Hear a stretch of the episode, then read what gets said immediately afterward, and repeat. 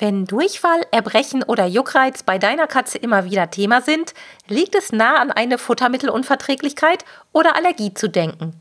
Doch wie bekommt man heraus, ob wirklich das Futter der Übeltäter ist? In dieser Podcast-Folge spreche ich mit der Fachtierärztin Dr. Melanie Thees über die Frage Futtermittelallergie? Ja oder nein?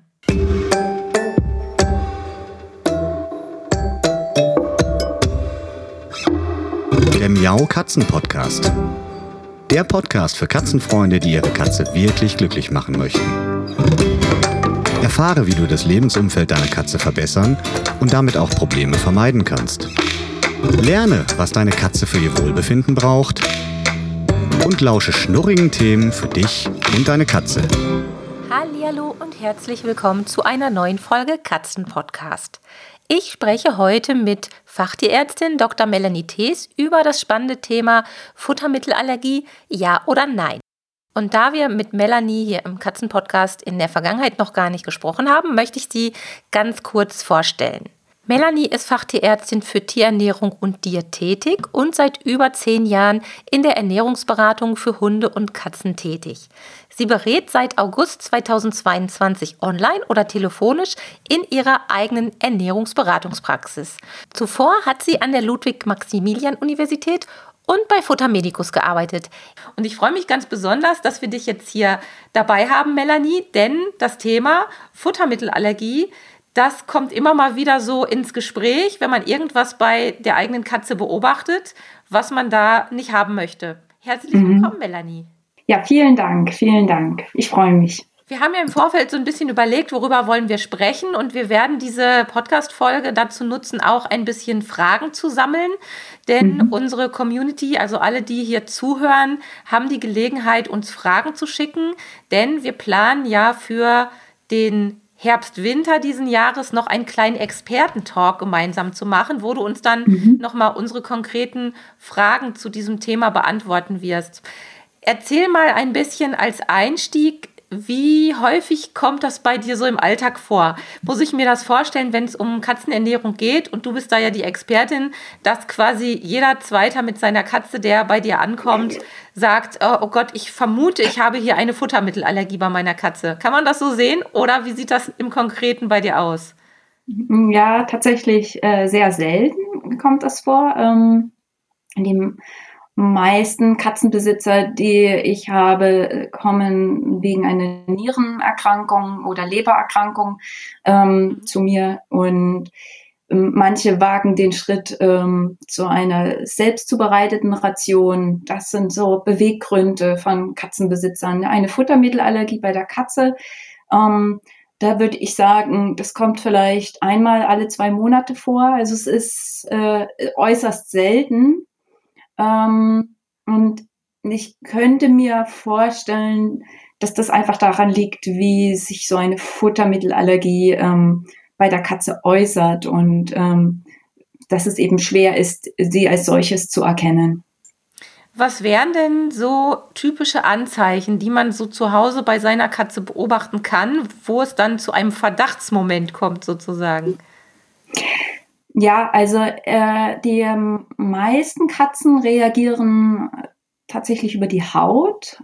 Ähm, sie zeigen verstärkten Juckreiz, besonders im Kopf- und Halsbereich.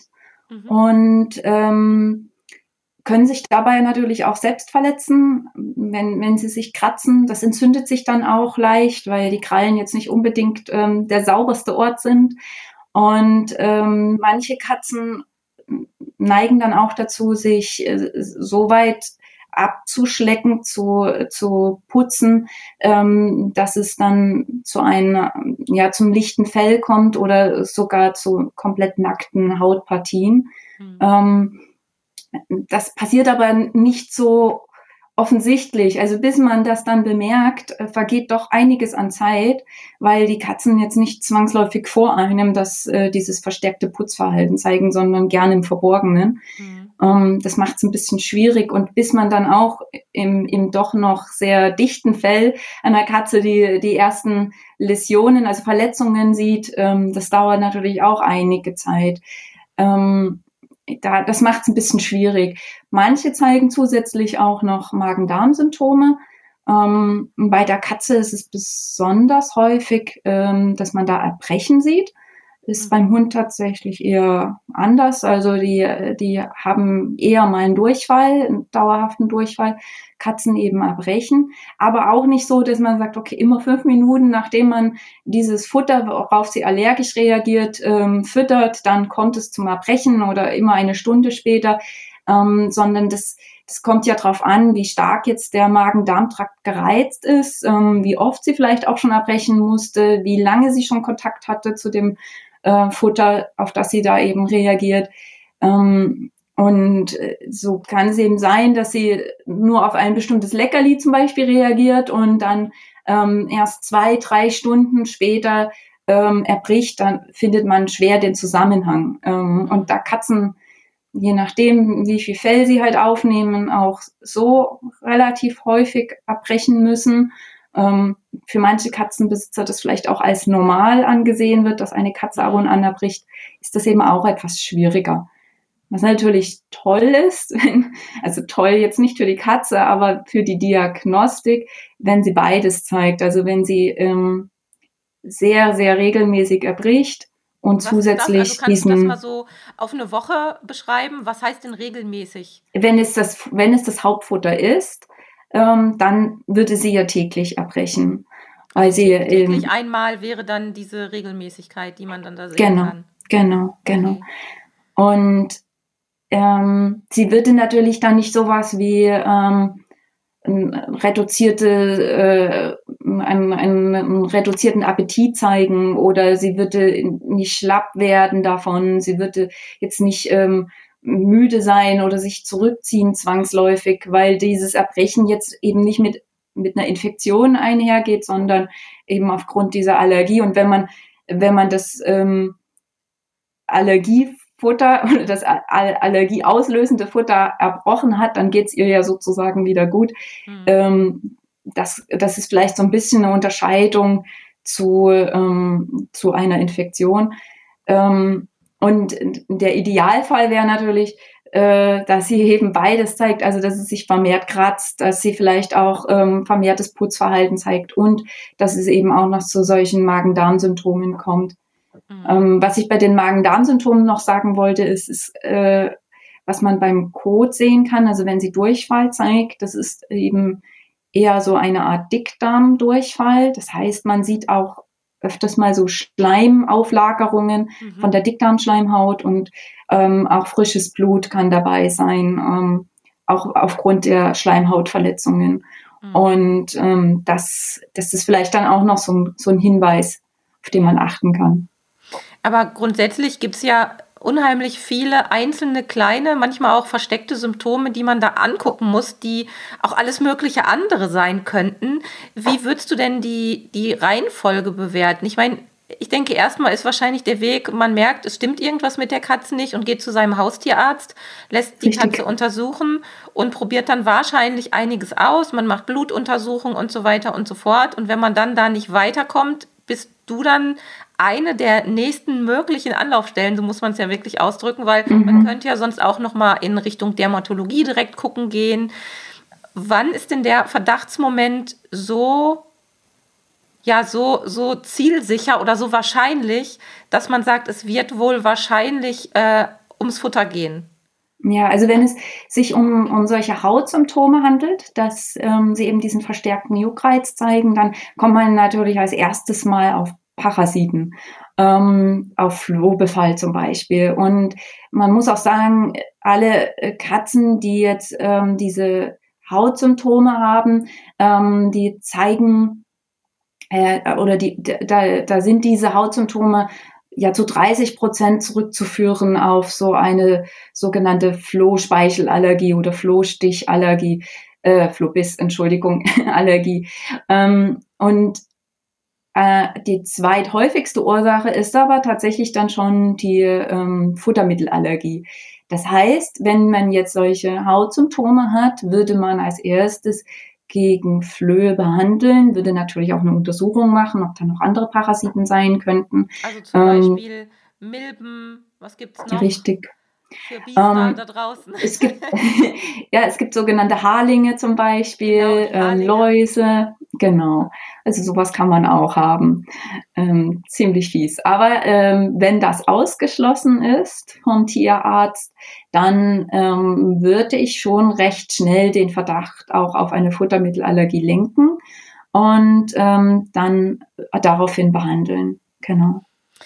Ist das schwierig. Also ich bin selbst Allergiker gegen alles Mögliche, also vor allem gegen Gräserpollen und alle Pollen, die da so rumfliegen. Mhm. Und ich mhm. kann mich noch dunkel dran erinnern, als das festgestellt wurde, gab es so ein paar Tests, die man machen konnte. Einmal äh, Hautpieksen, Ritzen.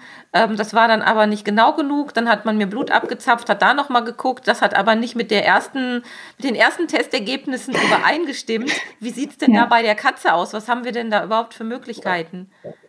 Eigentlich nur eine, ähm, die sogenannte diagnostische Therapie, also dass man ähm, eine Ausschlussdiät ähm, verfüttert und wenn damit sich die Symptome direkt verbessern, dann weiß man, dass also dann weiß man zwar noch nicht, dass es wirklich eine Futtermittelallergie ist, aber dann erhärtet sich dieser Verdacht ähm, und dann muss man nochmal das Futter verfüttern, dass es ähm, das, das sozusagen in Verdacht stand, das Allergen zu enthalten. Ähm, wenn die Symptome wieder zurückkommen, dann ähm, sieht man, okay, da ist wirklich ein Zusammenhang zwischen diesem Futter und, äh, und der Symptomatik. Es ist sehr wahrscheinlich, dass es eine Futtermittelallergie ist. Ähm, denn wie du schon angesprochen hast, es gibt ja noch jede Menge andere Allergien ähm, und die können eine ähnliche Symptomatik auslösen. Ähm, und da, da ist es eben schwer, ähm, das, das zu differenzieren über Bluttests oder, ähm, oder eben Hauttests. Ähm, die sind zum, sie sind oftmals gar nicht so aussagekräftig, ähm, zum Teil auch nicht so durchführbar bei der Katze, muss man sagen. Mhm. Ähm, vielleicht auch ein bisschen zu invasiv, ne? Und, und da ist jetzt so eine Ausschlussdiät äh, deutlich ähm, leichter umzusetzen. Trotzdem immer noch recht schwierig, wenn ich mir so die Katzen anschaue, die ich kenne und kennengelernt habe. Das Thema Fütterung ist ja eh schwierig und auch Futterumstellung ist schwierig. Und mhm. wenn ich mir so vorstelle, okay, ich muss jetzt auf ähm, ja, Leckerchen verzichten. Das ist bei der einen oder anderen Katze auch mit einem hohen Frustpotenzial verbunden. Wir haben da hier immer Glück gehabt, aber ich kenne Katzen, die sehr vehement sein können, wenn sie äh, ihre Leckereien nicht bekommen. Und das fällt ja dann quasi auch weg, wenn, so stelle ich mir das zumindest vor, oder? Ja, Und, ja, ähm, natürlich. Wie lange muss man das denn durchhalten? Also wirklich nur ein, ein spezielles Einzelfutter bekommt, um das äh, abzuwägen dann am Ende. Was, da möchte ich jetzt kurz noch das mit den Leckerlichen vorwegnehmen, weil ich habe jetzt gleich gesagt, natürlich ist das so. Ähm, man kann natürlich Leckerchen füttern, aber nicht mehr die bekannten. Ähm, man braucht neue Leckerchen. Und das ist, das ist dann oft die Schwierigkeit, die Umstellung auch auf das Neue. Ähm, durchziehen müsste man so eine ähm, Ausschlussdiät schon wenigstens mal acht Wochen, wenn es sich um die Hautsymptome handelt. Und das ist es ja oftmals, ja, ähm, bis sich da wirklich die Haut komplett erholt hat und man davon sprechen kann, dass das jetzt hier eine gesunde Katze ist. Ähm, wenn, wenn es um Magen-Darm-Symptome geht, ähm, dann muss man sagen, hat man einen großen Vorteil des Magen-Darm-Systems. Ähm, sich, das regeneriert sich sehr schnell, das ist ähm, sehr schnell wieder auf den Damm und ähm, man muss dann oft nur drei Wochen durchhalten, um ein ganz klares Ergebnis zu haben. Ähm, und das, da, da hat man also eine, einen schnelleren Erfolg und kann halt auch schneller so eine Provokation ähm, dann nochmal versuchen. Mhm. Ähm, jetzt wegen den Leckerchen, man müsste sich ja auf eine Fleischsorte ähm, konzentrieren, die das Tier bisher noch nicht bekommen hat. Also das ist das, dass jetzt die Katze einfach noch nie gefressen hat. Wenn sie bisher noch nie Lammfleisch bekam, dann ist es Lammfleisch. Wenn es bisher noch nie Huhn war, dann eben Huhn. Es äh, könnte aber eben auch was Exotischeres sein, je nachdem, wie, wie groß die Bandbreite war, ähm, die man zuvor gefüttert hatte. Ähm, Kurzer Einwurf das ist ja zunehmend schwierig, weil die Futtermittelindustrie hat ja irgendwie ein Fable für diverse Fleischsorten entwickelt im Laufe der letzten Jahre. Was vor zehn Jahren noch wirklich exotisch war, findet man jetzt auch schon tatsächlich im Zoofachhandel ohne Probleme und eben auch nicht unbedingt in Reinform, sondern auch schon mhm. gemischt wieder mit anderen Fleischsorten. Wie, was für eine Chance hat man denn da überhaupt was zu finden, was passt? Denn also, ich sag mal so, Lamm, Huhn, selbst Känguru, das gibt es ja mittlerweile schon so oft. Und wenn man relativ breit gefüttert hat in der Vergangenheit, dann wird es ja fast schon schwierig, was zu finden, was die Katze noch nicht hatte. Wenn man sich da überhaupt dran erinnern kann, das muss man auch mal sagen. Reicht das in der letzten Zeit oder ist, bezieht sich das tatsächlich auf das gesamte Katzenleben? Es wäre schön, wenn es das ganze Katzenleben mhm ähm, wenn man das kennen würde. Das ist ja eben gar nicht oft der Fall. Also man adoptiert ja auch ähm, Katzen äh, in der Mitte ihres Lebens und dann weiß man von der Vergangenheit sehr wenig. Ähm, und dann kommt ja auch hinzu, dass ähm, dass man Gruppenbezeichnungen in, im Katzenfutterbereich verwenden darf. Da steht dann eben Fleisch und tierische Nebenerzeugnisse. Dann weiß man jetzt, außer dass da vielleicht vier Prozent Huhn dabei ist, nicht unbedingt, ähm, was denn da sonst noch mitverarbeitet wurde. Mhm. Normalerweise ist äh, mein Geheimtipp, ähm, auch was die Akzeptanz angeht, ähm, das Schweinefleisch, weil viele ähm, Tierbesitzer da relativ skeptisch sind gegenüber Schweinefleisch und jetzt nicht bewusst ähm, Schwein als Sorte kaufen würden. Darauf sind natürlich auch sehr viele Futtermittelfirmen ähm, eingegangen und bieten Schwein gar nicht an als Sorte. Aber leider ist es schon möglich, dass eben unter Fleisch und tierische Nebenerzeugnisse ähm, sich auch Anteile vom Schwein befinden können. Also das kann man dadurch nicht ausschließen. Und wenn man sowas eher gefüttert hat, also wo man eben diese Gruppenbezeichnungen hat, dann, dann ist es wirklich ungemein schwer, etwas zu finden, was ähm, ja noch, noch nie gefüttert wurde. Aber man muss jetzt auch mal sagen, du meintest jetzt, Känguru gibt's ja auch im, ähm, im Futtermittelhandel, das ist richtig, ähm, aber es ist sehr, sehr teuer. Und in, in einem üblichen Katzenfutter ähm, wird es jetzt nicht unbedingt mitverarbeitet worden sein. Und mhm. deswegen ähm, ist es schon noch wahrscheinlicher, dass das äh, Känguru-Strauß ähm, oder Lama ähm, ja eben noch nicht gefüttert wurden oder verfüttert wurden. Man könnte aber auch, man muss nicht so weit gehen, man könnte zum Beispiel auch mal eine Weile Forelle füttern. Ähm, kommt auch schon vor in, in, ähm, in Futtermitteln, aber ähm, ist nicht so häufig wie zum Beispiel Thunfisch ähm, oder, oder Lachs oder sowas, ja. Also das wäre vielleicht noch eine Idee. Wir haben dann erstmal die Herausforderung, genau zu überlegen, was haben wir denn im Katzenleben überhaupt verfüttert. Und wenn die Katze schon ein bisschen was älter ist, dann kommt da, glaube ich, schon einiges zusammen mittlerweile. Und wenn genau. wir das gefunden haben, dann müssen wir noch schauen, wie wir das vernünftig in die Katze bekommen. Also Stichwort Futterumstellung, was ja echt auch sehr, sehr schwierig sein kann, ja.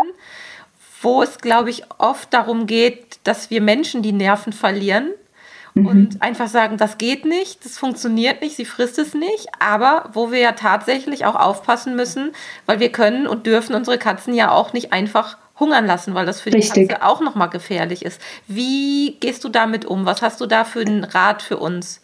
Ja, ähm, was ich noch äh, kurz sagen möchte zu, den, zu dieser speziellen Proteinquelle ähm, ist folgendes, und zwar, wenn man wirklich absolut keine Ahnung hat, was eben die Jahre davor gefüttert wurde, dann sollte man sich auf jeden Fall auf das letzte halbe Jahr konzentrieren. Ähm, die, die Chancen sinken zwar, dass, also, dass man den 100% Erfolg hat, aber ähm, es es sinkt auch das Risiko, wenn die, wenn die Allergene, die ähm, ja schon, schon eben vor einem Jahr oder zwei Jahren mal gefüttert wurden, ähm, dass die jetzt noch eine Reaktion auslösen. Also das, ähm, das letzte halbe Jahr, das ist, das ist am, am wichtigsten. In dieser Zeit, ähm, da sollte eben das Futtermittel, was man sich aussucht, nicht gefüttert worden sein. Ähm, nehmen wir mal an, wir haben es jetzt geschafft, wir haben eine alternative Futtersorte, eine andere Proteinquelle gefunden, halten das ja. zwei Monate durch. Kann man wirklich dann sehr eindeutig sehen, dass es an dem Futter lag? Also beim, beim Stichwort Kratzen und, und Juckreiz bei der Katze, sieht man das wirklich oder muss man dann noch mehr machen? Also ich bei mir, ich habe teilweise echt den Eindruck, ich bin ganzjährig reagiere ich auf alles Mögliche, was draußen rumfliegt. Mein Allergologe hat mir auch mal gesagt, bei mir ist es hauptsächlich das Niesen, was auch ein Problem darstellt und mich echt nervt, dass ich auch mittlerweile so empfindlich bin durch meine Allergie, dass ich auch auf ja, Luftfeuchtigkeit, Temperaturschwankungen, teilweise sogar auch, wenn im Auto vor mir äh, jemand raucht und ich bekomme mhm. über Umwege diesen Zigarettenqualm mit, muss ich davon schon niesen, obwohl ich wahrscheinlich nicht auf Zigarettenqualme reagiere. Ist das bei Katzen so, dass man sagen kann, man ist da dann ein bisschen äh, auf einer sichereren Seite? Leider nein. Sie haben ähm, doch häufig ähm, Kombinationen aus verschiedenen Allergien. Das heißt, ähm, man spricht ja von so, einem Art so einer Art Schwellenwert, ähm, ab wann eine Katze wieder die Symptome zeigt, einen Juckreiz aufweist. Ähm, und wenn eben so eine Kombination vorliegt, also zum Beispiel aus, aus einer Flohspeichelallergie und, und einer Futtermittelallergie, dann ähm, kann man die mit, mit eben dem richtigen Futter ähm, das erreichen, dass sie auf jeden Fall ähm, symptomfrei ist oder ähm, freier ist, eher mhm. ähm, keine Symptome zeigt oder nur leichte Symptome zeigt, aber ähm, sobald eben noch das andere Allergen wieder dazukommt, ähm, überschreitet sie eben diesen Schwellenwert. Man man sollte jetzt zwar dann nicht sagen, Anna, dann ist es ja egal, wenn sie eh zwei Sachen hat und ich kann das eine nicht behandeln. Bei einer Flohspeichelallergie ist es natürlich wichtig, dass man ähm, die Parasitenprophylaxe einhält und, ähm, und absolut verhindert, dass sie eben mit Flöhen in Kontakt kommt. Aber ähm, es gibt ja noch andere Sachen wie eine Hausstaubmilbenallergie, ähm, die ist schon deutlich schwieriger zu äh, managen, weil man die einfach nicht eingrenzen kann in dem Maße. Ähm, und äh, trotzdem ist, kann es hilfreich sein, wenn man eben die zusätzliche Futtermittelallergie behandelt, weil sie dann deutlich weniger Symptome hat und einfach ein angenehmeres Leben.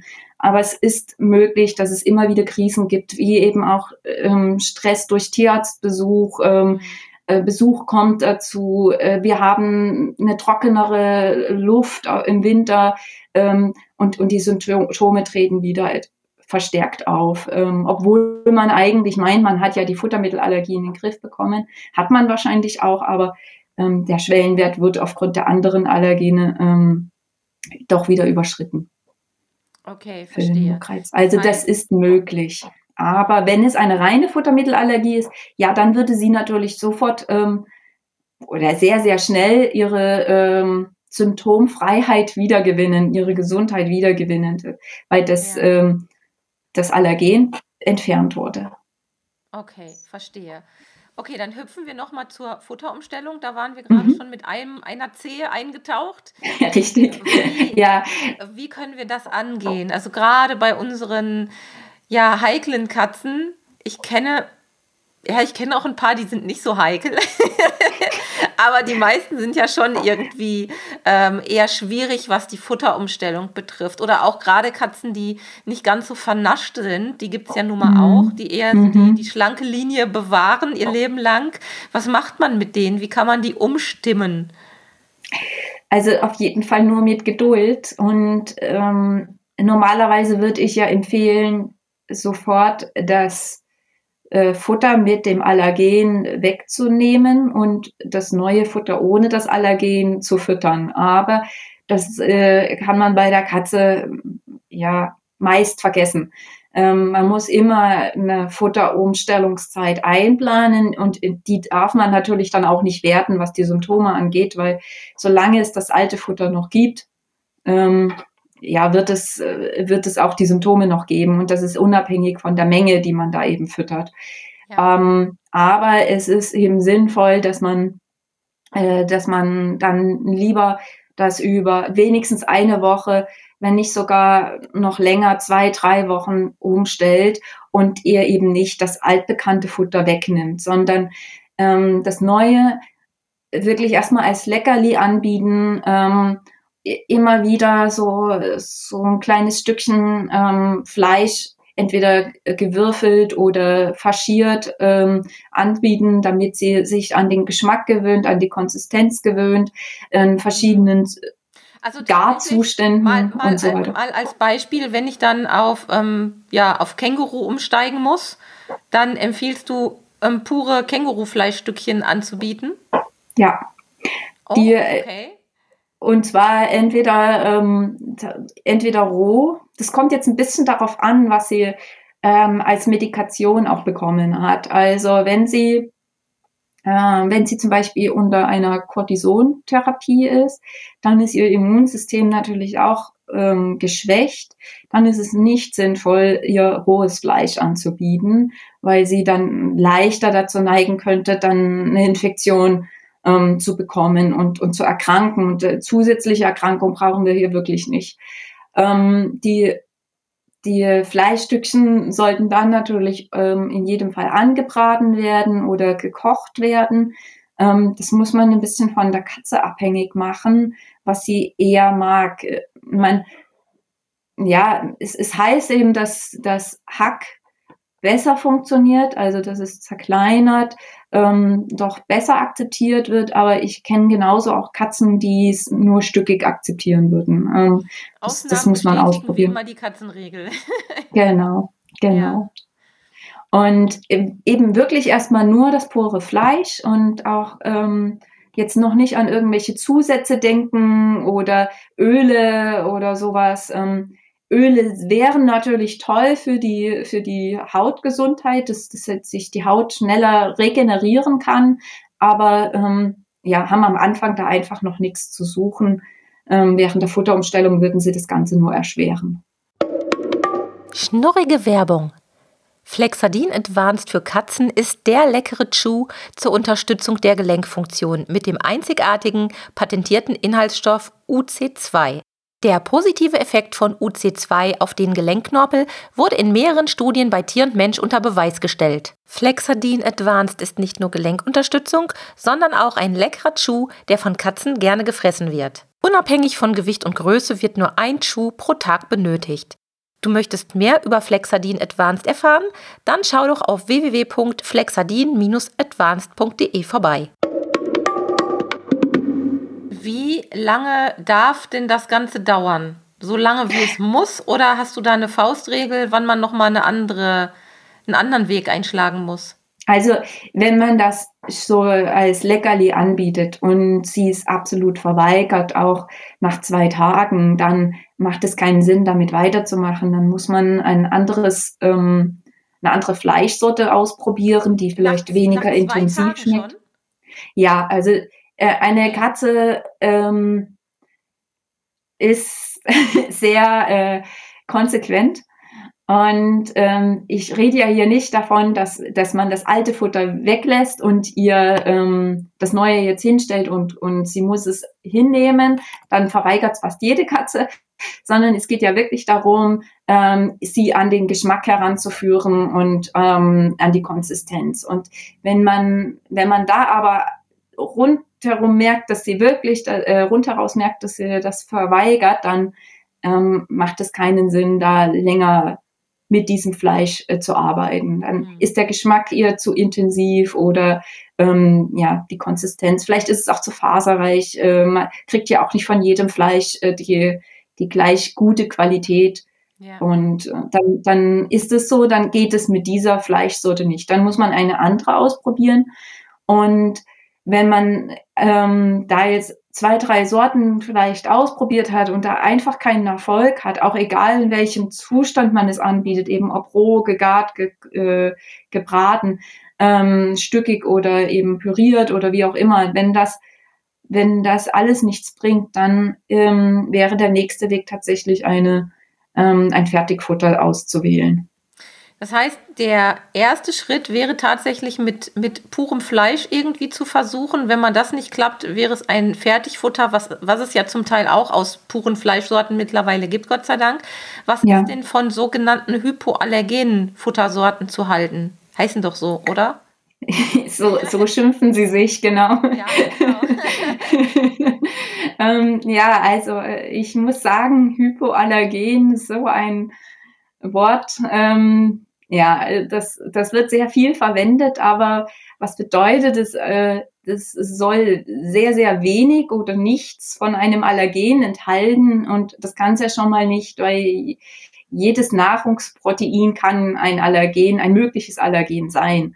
Ähm, wir haben halt das Problem mit diesen ähm, kommerziellen Fertigfutter, die äh, jetzt eben ein, so ein Monoprotein haben, so, so nennt sich das auch, also nur aus einer Fleischsorte bestehen, dass die in Fabriken hergestellt werden, wo zuvor eine andere Sorte produziert wurde ähm, oder danach eben eine andere Sorte produziert wird. Und man hat ja immer wieder Spuren in den ähm, Fertigfuttern gefunden von anderen Tierarten.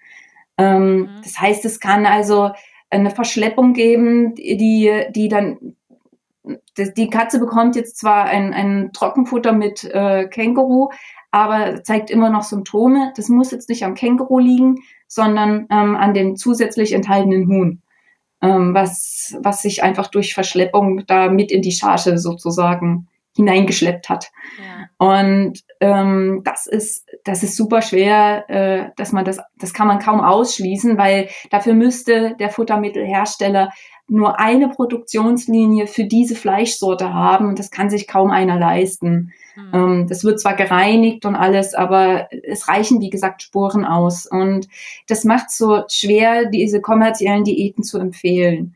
Mhm. Was ich ähm, natürlich bevorzugen würde, ist, ähm, dass man sogenannte hydrolysierte Diäten dann mal probiert. Ähm, Was ist das, das sind genau? die das sind Diäten, wo das ähm, Protein, was in dem Futter enthalten ist, so stark zerkleinert wird, dass es als Allergen vom Körper nicht mehr wahrgenommen werden kann. Also Allergene haben eine bestimmte Größe, mhm. ähm, damit sie als solches eben erkannt werden. Und äh, wenn, wenn man diese Größe unterschreitet, ähm, dann, dann wird das akzeptiert, also vom, vom Körper, dann gibt es keine Immunreaktion darauf.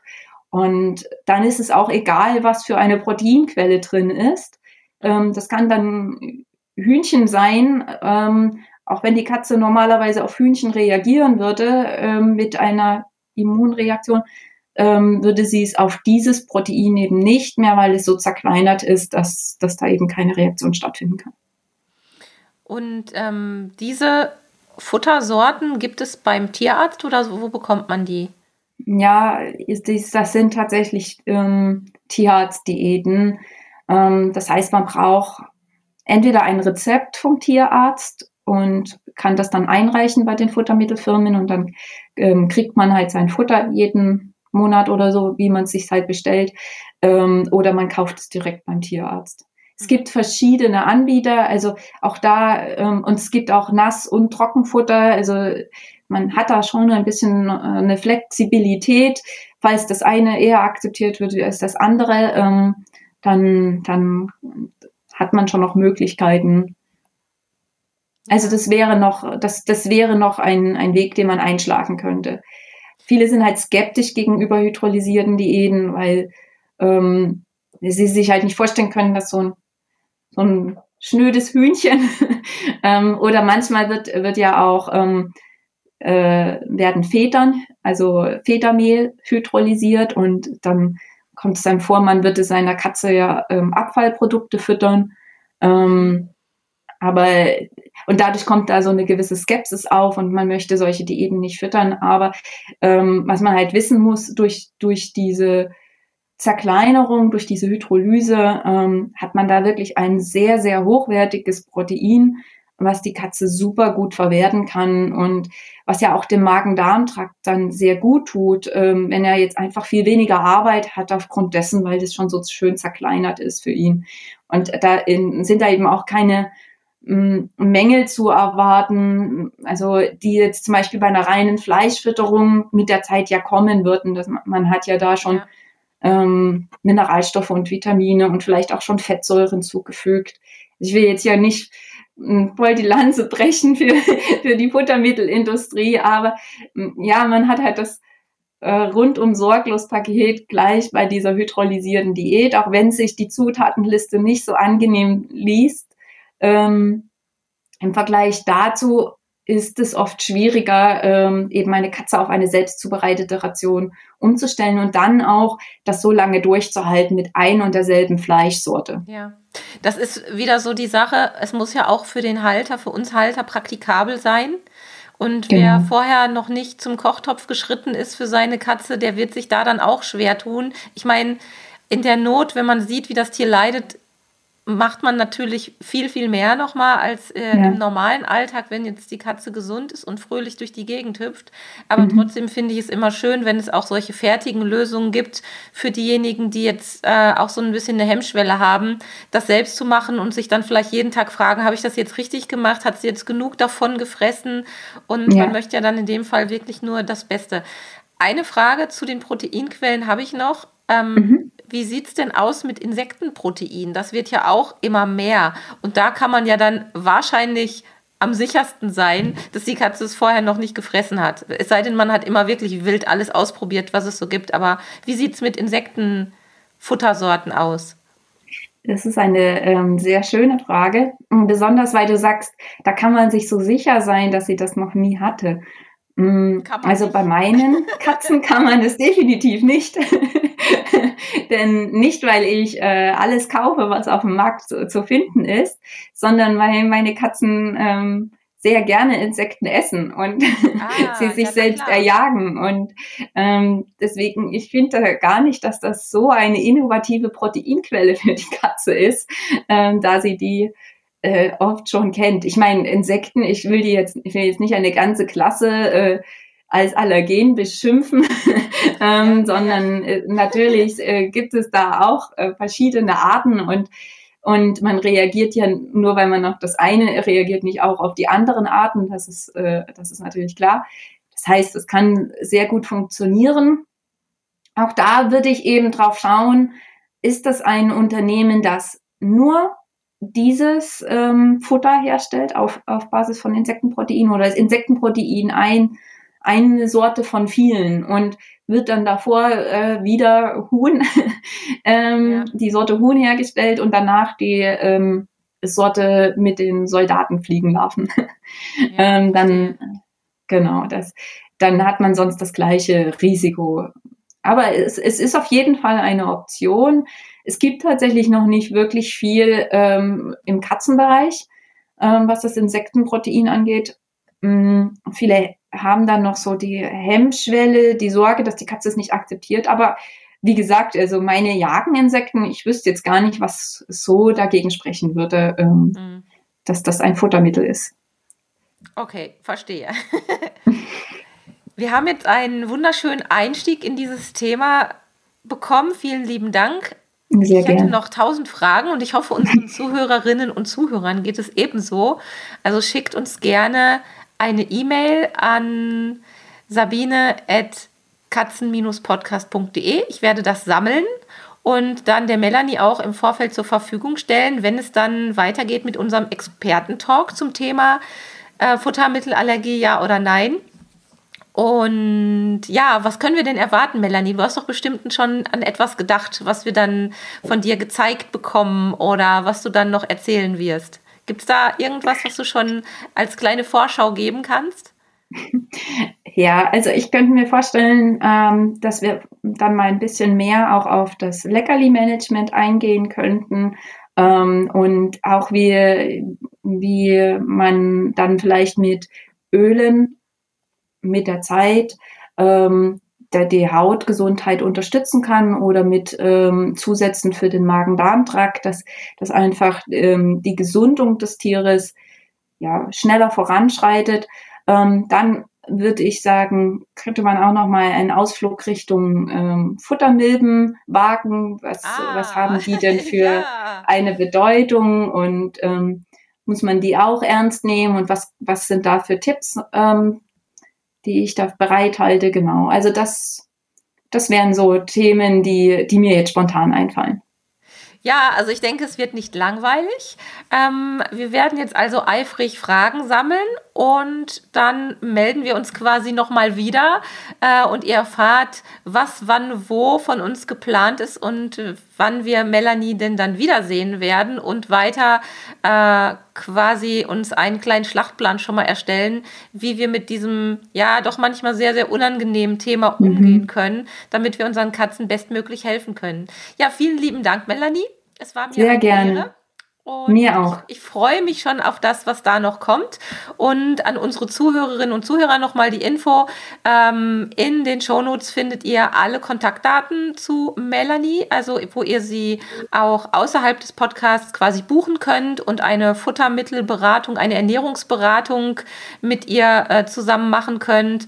Das ist, denke ich, eine ganz, ganz tolle und wichtige Option, dass mhm. man das ja auch ein bisschen übers Internet machen kann und nicht unbedingt vor Ort sein kann, äh, vor Ort sein muss muss. Und ich hoffe, ihr nehmt das alle sehr, sehr ähm, offen auf und denkt mal drüber nach, was man da vielleicht noch für feine Schräubchen drehen kann, um die Katzengesundheit aufrechtzuerhalten oder zu verbessern. In diesem Sinne wünsche ich euch eine schöne Zeit und sage bis zum nächsten Mal. Tschüss. Tschüss. Das war eine Folge des Miau Katzen Podcasts von Sabine Rutenfranz.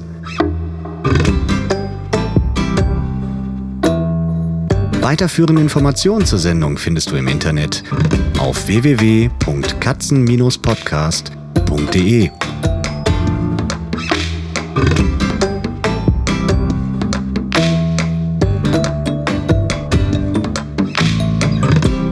Und jetzt aus die Maus.